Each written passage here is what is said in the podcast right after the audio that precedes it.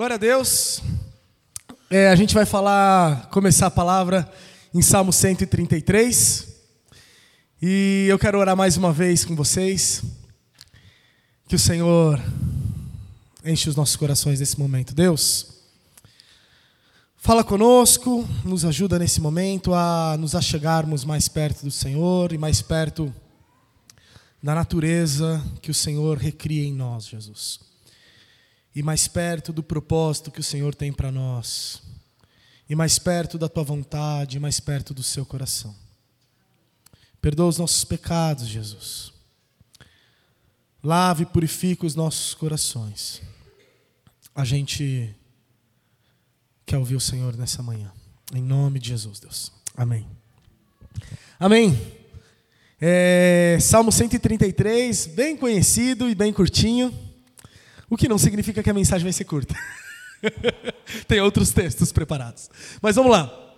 Como é bom e agradável quando os irmãos vivem em união, pois a união é preciosa como o óleo da unção que é derramado sobre a cabeça de Arão e descia por sua barba até a bainha das suas vestes. É revigorante como o orvalho do monte Hermon, que desce sobre os montes de Sião. Ali o Senhor pronuncia sua bênção e dá vida para sempre. É, o tema da minha mensagem hoje é Apesar das Diferenças. Esse salmo é um salmo é, de Davi, que ele é usado é, para as viagens, para as expedições, para as caminhadas que eles faziam, principalmente quando eles iam três vezes por ano adorar em Jerusalém.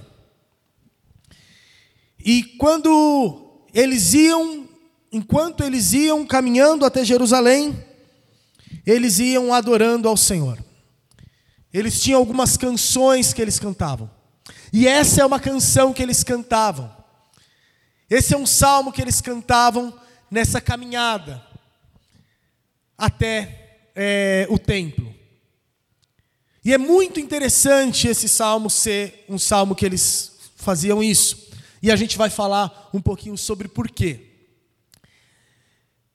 É, é provável que esse salmo tenha sido escrito logo depois, ou um pouco depois, de um conflito civil que aconteceu no país, é, quando a casa de Davi guerreia contra a casa de Saul, né? E ali 11 tribos versus a tribo de Davi, a, a, a tribo do sul, e aí Esbozete versus Davi, eles têm essa guerra, e a nação está totalmente dividida, a guerra acaba, a casa de Davi ganha, o, os, os demais reinos perdem, então as demais casas perdem, então a casa de Davi prevalece.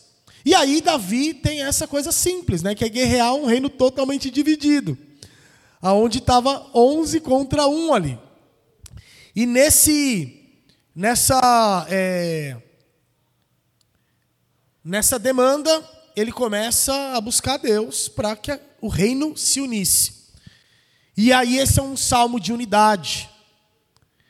É um salmo é, que fala sobre a união dessa, dessa nação, a união do povo de Deus, a união, hoje para nós, do corpo de Cristo. E o salmo inteiro ele vai falando isso. Olha lá. Como é bom e agradável que os irmãos vivam em comunhão, vivam em união, vivam em unidade. Quero usar essas três palavras que ainda têm as suas diferenças e eu nem vou gastar tempo explicando elas, eu quero explicar essas três palavras para falar uma coisa só, que eu acredito que elas se complementam. Mas, eu vejo em duas eh, perspectivas esse primeiro trecho. Como é bom e como é suave que os irmãos vivam em união. E eu entendo que isso é bom e é suave para Deus. Que isso é agradável ao Senhor. Que quando o Senhor vê unidade do corpo, quando Deus vê unidade entre os irmãos, isso é adoração a Ele.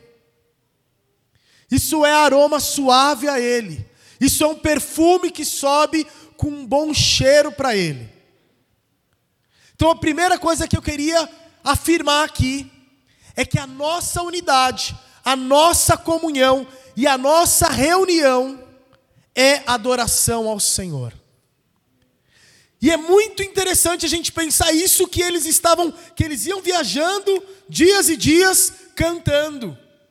Que a nossa unidade é adoração ao Senhor. Que a gente se reunir é adoração ao Senhor. Que o Senhor se agrada quando a gente se reúne. E isso, ao mesmo tempo que ministrava o coração deles, deles era uma ministração para o Senhor. Pois a união é preciosa como óleo de unção que é derramado da cabeça, passa pela barba e vai até os pés. E quando eu penso em óleo, eu passo um olhinho para a barba aqui, gente.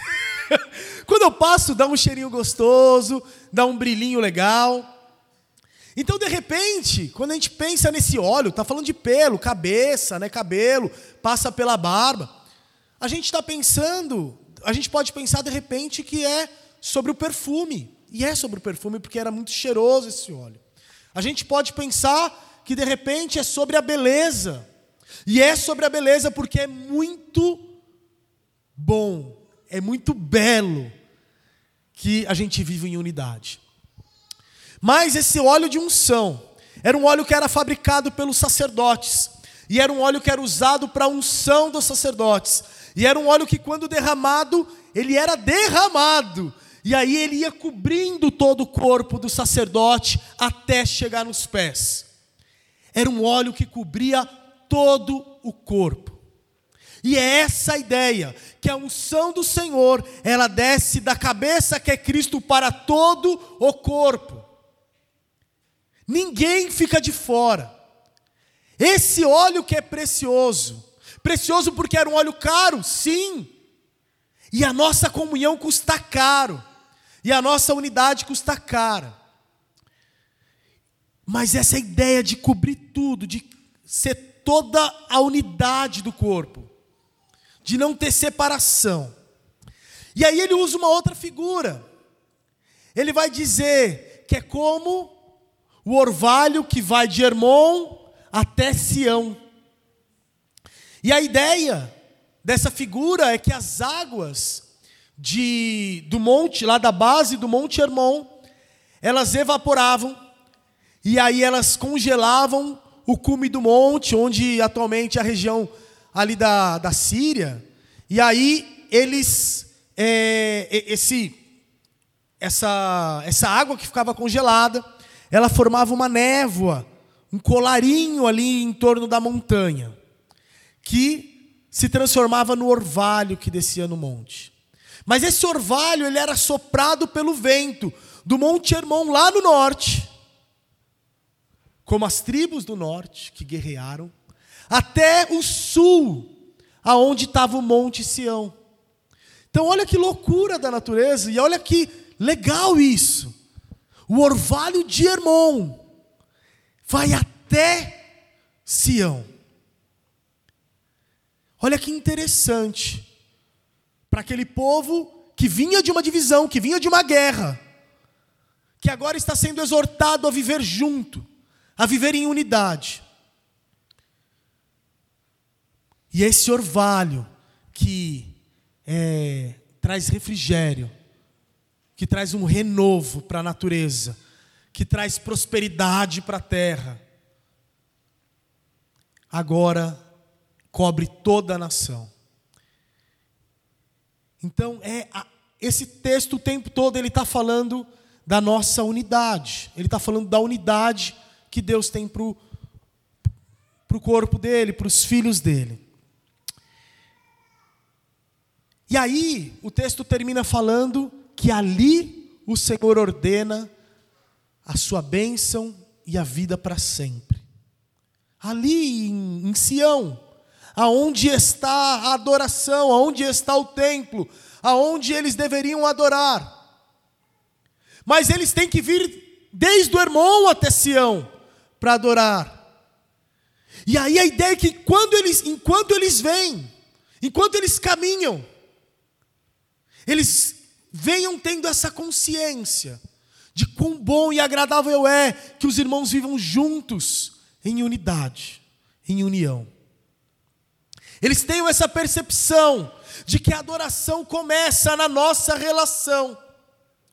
E o que está em nós e o que a gente tem aqui, a gente pode, a gente pode oferecer para Ele. A nossa adoração, ela não pode ser desassociada da nossa comunhão. É uma consequência da outra.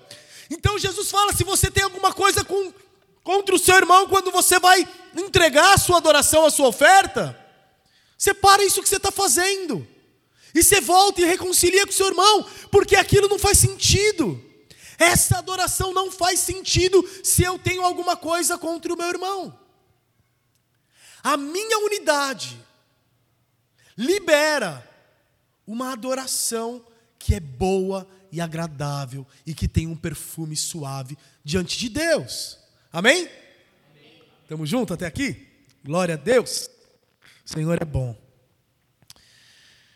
A reunião dos santos deve ser a expressão da unidade em Cristo, que gera a comunhão do Espírito Santo. E essa é uma bênção que a gente pode correr atrás. Essa bênção e essa vida que o Senhor está ordenando, essa é uma bênção que a gente deve correr atrás. Eu sei que hoje em dia a gente ouve sobre correr atrás de muitas bênçãos, mas essa é uma bênção que a gente deve correr atrás. Porque nesse lugar o Senhor ordena a bênção. Quando a gente se reúne aqui, e a gente se une, e a gente está em unidade, o Senhor está liberando da bênção dEle, da vida dEle, enquanto a gente adora a Deus. E glória a Deus por isso. Atos 2, de 40 a 44, vai dizer assim: E com muitas outras palavras, isso testificava e os exortava, dizendo: Salvai-vos desta geração perversa. Pedro está pregando aqui. E já está no final da pregação dele. De sorte que muitos foram batizados, os, os que de bom grado receberam a sua palavra e naquele dia se agregaram foram quase três mil almas. E perseveravam na doutrina dos apóstolos, na comunhão e no partir do pão e nas orações. E em todos havia desculpa, e em toda alma havia temor. E muitas maravilhas e sinais se faziam pelos apóstolos. E todos os que criam estavam juntos e tinham tudo em comum. Então aqui Pedro está terminando a pregação, eu só coloquei aqui para dar um contexto. O primeiro versículo, e no segundo versículo fala que eles foram batizados e três mil se agregaram. E três mil chegaram. E três mil se ajuntaram, e três mil se congregaram. A igreja está crescendo. E quando a igreja cresce, não é porque tem um templo maior. Quando a igreja cresce, é porque tem gente se agregando, tem gente fazendo parte, tem gente se enxertando, tem gente sendo somada. E é isso que está acontecendo aqui. E aí ele vai falar que eles perseveravam em quatro coisas. Primeira é a doutrina dos apóstolos, o ensinamento. Isso era precioso para eles. A última era a oração.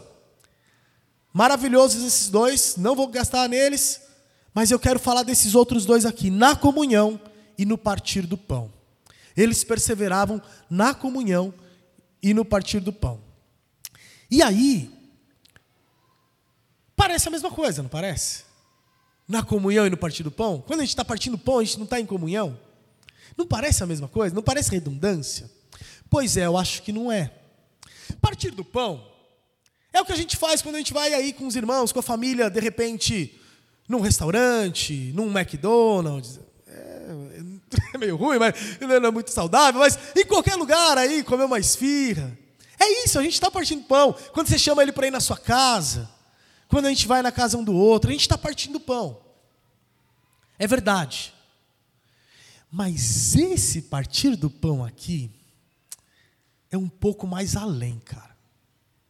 Porque quando a gente fala partir o pão, do que, que a gente lembra? A gente lembra dele. dele que partiu o pão. E no partir do pão, eles se lembraram dele. Então, cara, quando a gente se reúne, quando a gente se une aqui, e quando a gente parte o pão, a gente se lembra dele. Não importa se tem o cálice de suco de uva e o pãozinho que a gente daqui a pouco vai comungar aqui, não importa, velho. Porque o que importa é o memorial que aquilo representa, é a memória que aquilo traz. Então, a gente que é crente, quando a gente parte o pão, é sobre ele. O nosso partir o pão revela quem nós somos. Ele é o centro da nossa comunhão. Ele é o centro da nossa congregação. Se a gente se reúne é por causa dele, é por ele. E aí, cara, a gente fala dele, a gente expressa ele, a gente prega ele, a gente chora com ele no nosso partir do pão. A gente fala do que é importante, a gente fala do que interessa. E a comunhão, então, ela não é só a gente estar tá junto, é a gente estar tá junto também. E eu vou falar um pouquinho sobre estar tá junto. E em toda a alma havia temor, e muitos sinais e maravilhas eram feitos pelos apóstolos. Último versículo. E todos os que criam estavam juntos e tinham tudo em comum. Mais uma vez, parece que é a mesma coisa. Estavam juntos e tinham tudo em comum. Mas é diferente. O estar junto é, é importante, é necessário. A gente faz igreja junto. Foi horrível esse negócio da pandemia, da gente ter que ficar distante. A gente faz igreja junto. A gente faz igreja conectado. A gente se reúne. E sabe qual é o negócio aqui? Não é que eles simplesmente estavam juntos, não, é que eles preferiam estar juntos. É que o coração deles urgia por isso. A gente é um povo que a gente prefere estar junto. A gente prefere congregar. A gente deixa de fazer outras coisas. A gente decide deixar de fazer outras coisas. Tem um monte de coisa importante acontecendo na nossa vida, cara. E a gente vai dizendo não para essas coisas porque a gente prefere estar tá reunido. A gente prefere estar tá nesse lugar. A gente prefere estar tá com os irmãos. E eles estavam juntos. Eles estavam sempre juntos. E aí ele, ter, ele termina dizendo: e eles tinham tudo em comum. E aí eu queria dizer uma coisa sobre ter tudo em comum aqui, cara.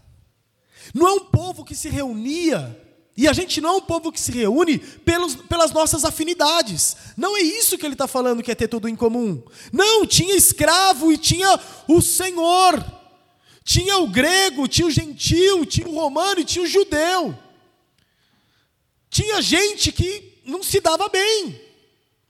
Não tinha, não era reunião por afinidade.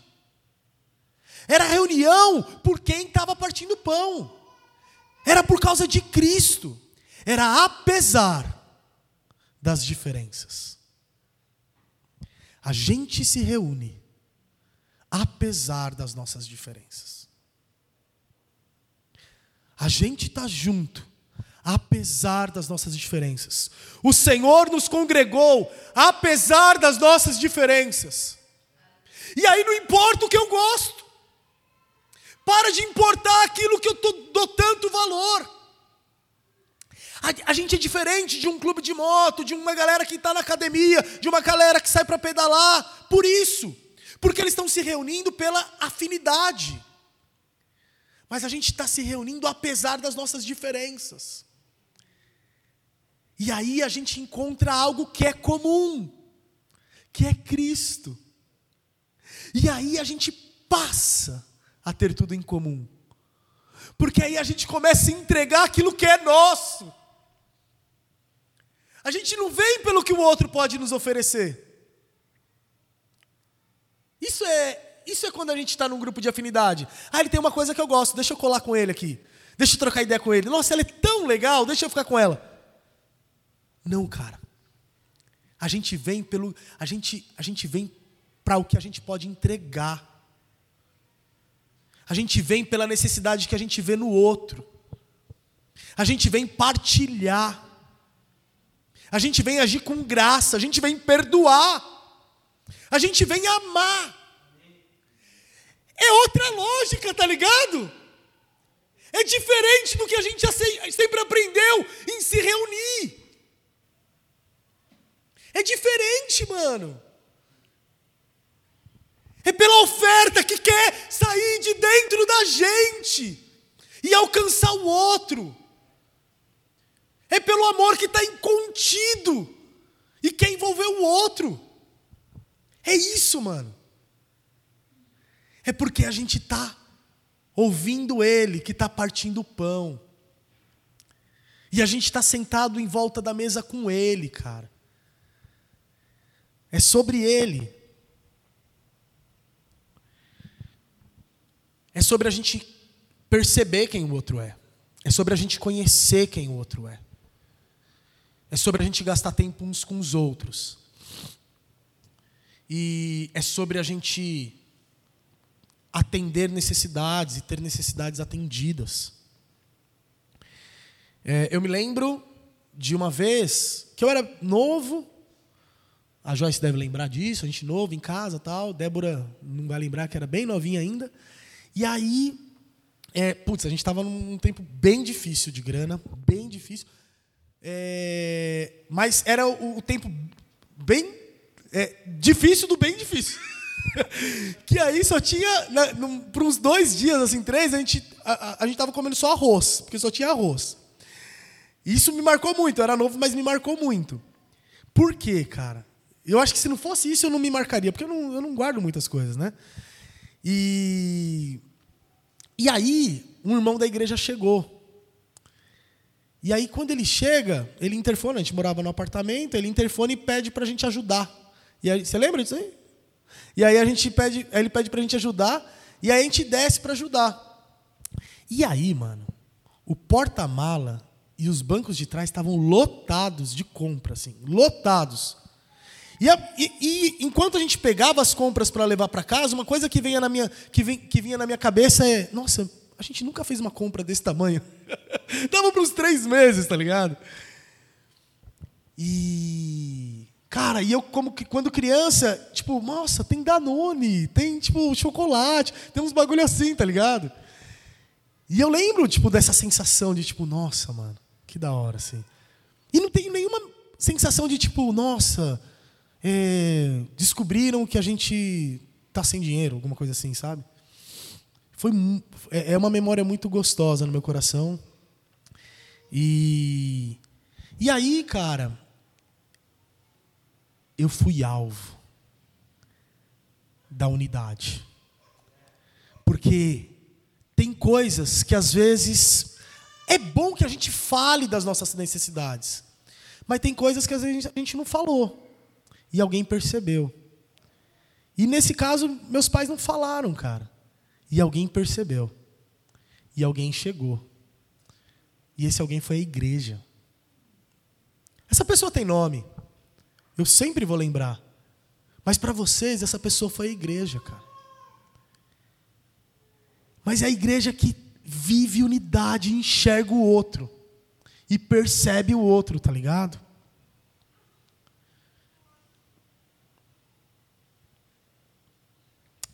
Primeira João 1:3 fala assim: O que vimos e ouvimos, isso vos anunciamos, para que também tenhais comunhão conosco, e a nossa comunhão é com o Pai e com o seu Filho Jesus Cristo. Então, para que a gente tenha comunhão com Ele, a gente vai partindo pão, a gente vai tendo comunhão uns com os outros. Mas onde que nasce esse conceito? Onde que começa essa unidade? E eu quero te dizer que é na criação do homem. A gente é criado com essa natureza de unidade. E aí eu quero ler com você rapidinho alguns textos para a gente entender isso lá em Gênesis. Gênesis 1, 26 vai falar assim: Então, disse Deus: façamos o homem à nossa imagem e conforme a nossa semelhança. Então a Trindade está conversando isso. Fala, ó, como a gente é, vamos fazer eles. Então a unidade nasce na semelhança da Trindade. E é assim que a gente é criado. Quer ver? Gênesis 2, 17 e 18 fala assim, ó. Mas a, da árvore do conhecimento do bem e do mal, dela não comerás, porque no dia que, você comer de, que vocês comerem dela, certamente morrerão, morrerás. E disse o Senhor Deus: Não é bom que o homem esteja só. Lhe farei uma ajudadora idônea. Lhe farei uma ajudadora idônea. Olha que engraçado como esses dois versículos estão juntos. Olha que curioso, né? Como esses dois versículos estão juntos. Ele começa falando de um limite e de um problema, de uma consequência se ultrapassar esse limite. E ele termina falando: você precisa de alguém para te ajudar com isso. Ele fala assim: não é bom que o homem esteja só, Contradiz, contrapondo todos os resultados anteriores da, do que ele tinha criado. Tudo que ele ia criando, Deus falava: Isso é bom, isso é bom, isso é bom. Quando Deus cria o homem sozinho, Deus fala: Isso não é bom. O homem não estava completo sem o outro, sem a outra. O homem estava fraco, sozinho, diante do que ele precisaria enfrentar. No versículo 7 do capítulo 2, fala assim: E formou o Senhor Deus o homem do pó da terra e soprou em suas narinas o fôlego da vida, e o homem foi feito alma vivente. Então, Deus criou o homem. No versículo é, 19 do capítulo 2, fala assim: Depois que formou da terra todos os animais do campo e das aves do céu. Então, assim, todo ser vivente foi tirado da terra, o homem e todo o resto. Interessante que no capítulo, no versículo 21, ele vai falar: então o Senhor Deus fez o homem cair num profundo sono, enquanto esse dormia, tirou-lhe uma das costelas, fechando o lugar com carne. Todo ser criado foi criado da terra. Todos os animais em casais foram criados da terra. Mas o homem, ele vinha com a natureza de Deus, com a natureza da Trindade. Então, todos nós viemos um do outro.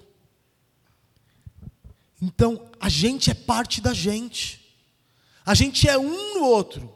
A gente se completa no outro. Eva se completava no Adão, eles eram um. Eles foram criados como um só. E é essa a natureza da humanidade. É a unidade. Que por causa do pecado, encontra cisão. Por causa do pecado, o homem ele entra em guerra, ele entra em desacordo, ele entra em discórdia. A gente percebe que essa unidade ela sofre essa cisão nos dois primeiros pecados que são narrados. A primeira situação é com Adão e com Eva, que pecam, e Deus ele chega para Adão e pergunta: Onde você estava?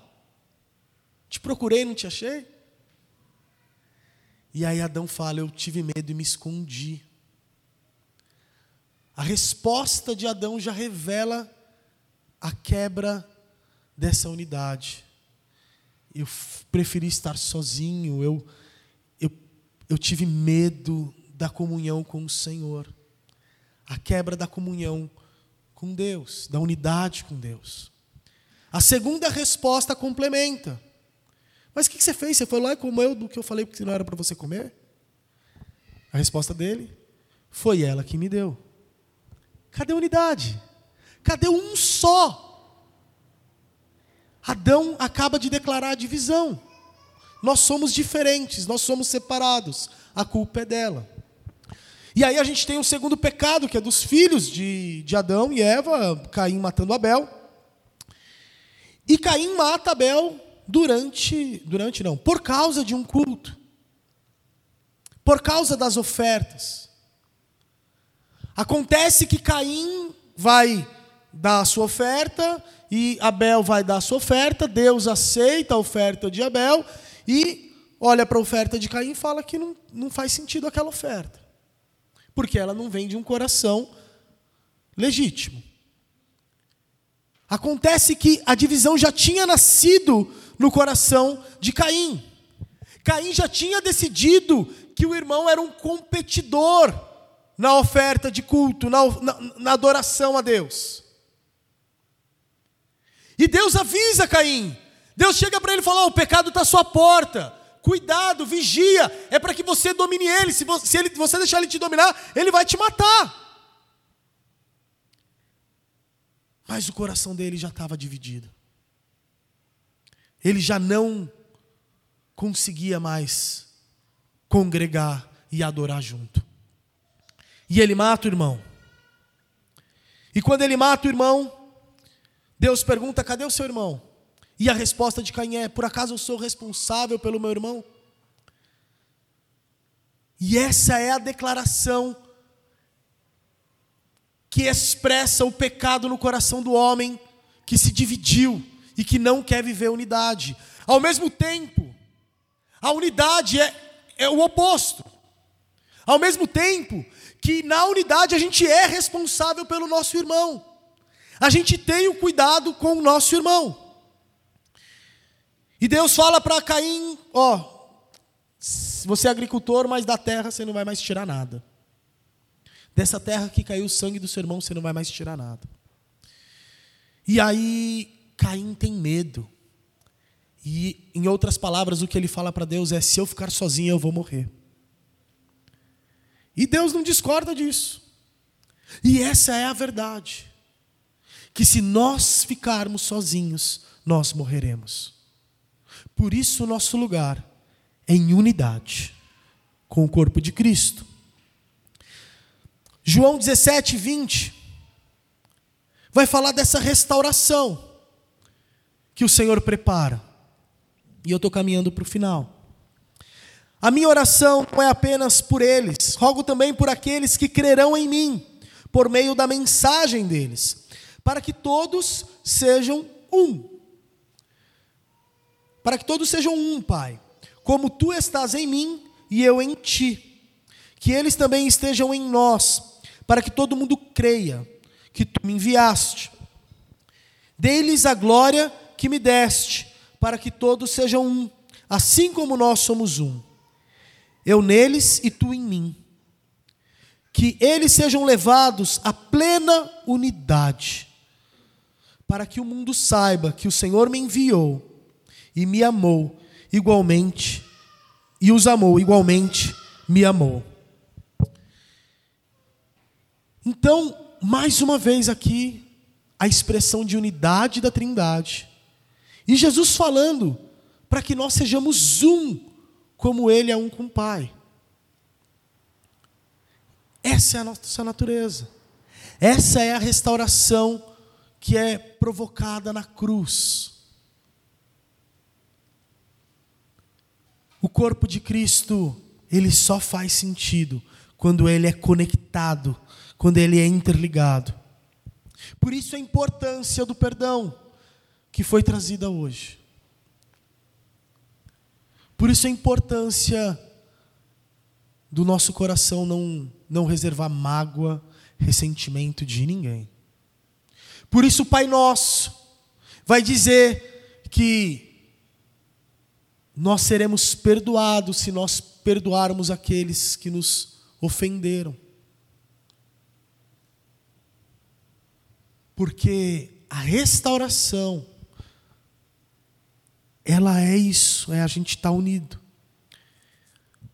O trabalho de Satanás, desde o Éden, é destruir a nossa adoração a Deus e a nossa unidade uns com os outros. E se ele, e se a gente vive divisão, ele está vencendo no que tange a nossa vida. Mas, se a gente se perdoa, se a gente decide se amar, se a gente decide se preferir, se a gente decide estar junto apesar das nossas diferenças, se a gente decide partir o pão, se a gente decide que viver junto é bom e agradável a Deus, e essa é a nossa adoração, que acontece horizontalmente e verticalmente, ele perde. Quer derrotar o diabo, vive relacionamento, vive verdade nas relações, horizontais e verticais. É assim que a gente derrota o inimigo das nossas almas. Ele é real. E ele tem operado e ele tem tentado nos dividir. Mas nós somos muito mais poderosos em Cristo. E essas são as nossas ferramentas. Na verdade, não é nem ferramenta, essa é, esse é o nosso caminho, é voltar para a nossa natureza. E Jesus fala de um propósito aqui para que o mundo creia em mim. Se a gente viver desse jeito, eles vão crer. Se a gente viver unidade, se a gente viver essas coisas que eu estou falando que é difícil pra caramba para viver, eles vão crer, eles virão e crerão em Deus, porque a gente está vivendo a expressão de quem Deus é na Trindade essa relação de amor. Em último lugar, 2 Coríntios 13, 14, vai dizer: A graça do Senhor Jesus Cristo, e o amor de Deus, e a comunhão do Espírito Santo, seja com todos vocês. Amém. Percebe que, ela, que ele não fala comunhão no Espírito Santo? Que essa comunhão que a gente tem individualmente? Que essa relação que a gente tem com Deus individualmente, mas ele fala a comunhão do Espírito Santo seja com todos vocês. Percebe que a gente se alimentar de Deus e a gente ter uma relação vertical, saudável, vai incidir numa relação horizontal, saudável. O Ronaldo falou na, no domingo passado sobre os frutos do Espírito, não é? Ele passou sobre, né? mencionou. E olha que curioso, eu ouvi isso numa, num podcast essa semana. Olha que curioso. Quem come dos frutos do Espírito em mim? Sou eu? A árvore come de si mesma? Não, é para o outro vir e colher do fruto do Espírito em mim. Olha que louco isso, cara. Que ao mesmo tempo que as obras da minha carne podem destruir as minhas relações, o fruto do Espírito pode gerar vida nas relações. É ali que está a bênção e a vida, falou lá em Salmo 133, a gente leu. Que a gente venha para esse lugar que tem saúde e a gente possa colher do fruto do Espírito da vida do nosso irmão. Isso porque eu e você estamos cultivando essa vida com Deus e liberando dessa vida uns para os outros. Isso é muito louco, cara.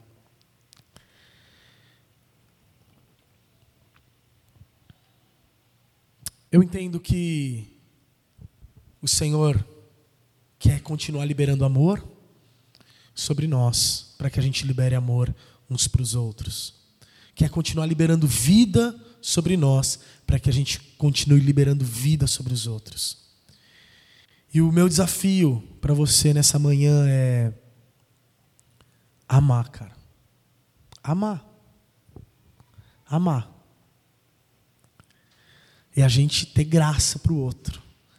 É a gente ter carinho, ter um lugar para o outro nas nossas vidas. É a gente encontrar os outros, é a gente enxergar além de ver a vida das pessoas. É a gente ser aqueles que agregam, que trazem para si. O quanto você quer trazer as pessoas para si? É uma pergunta que eu te faço.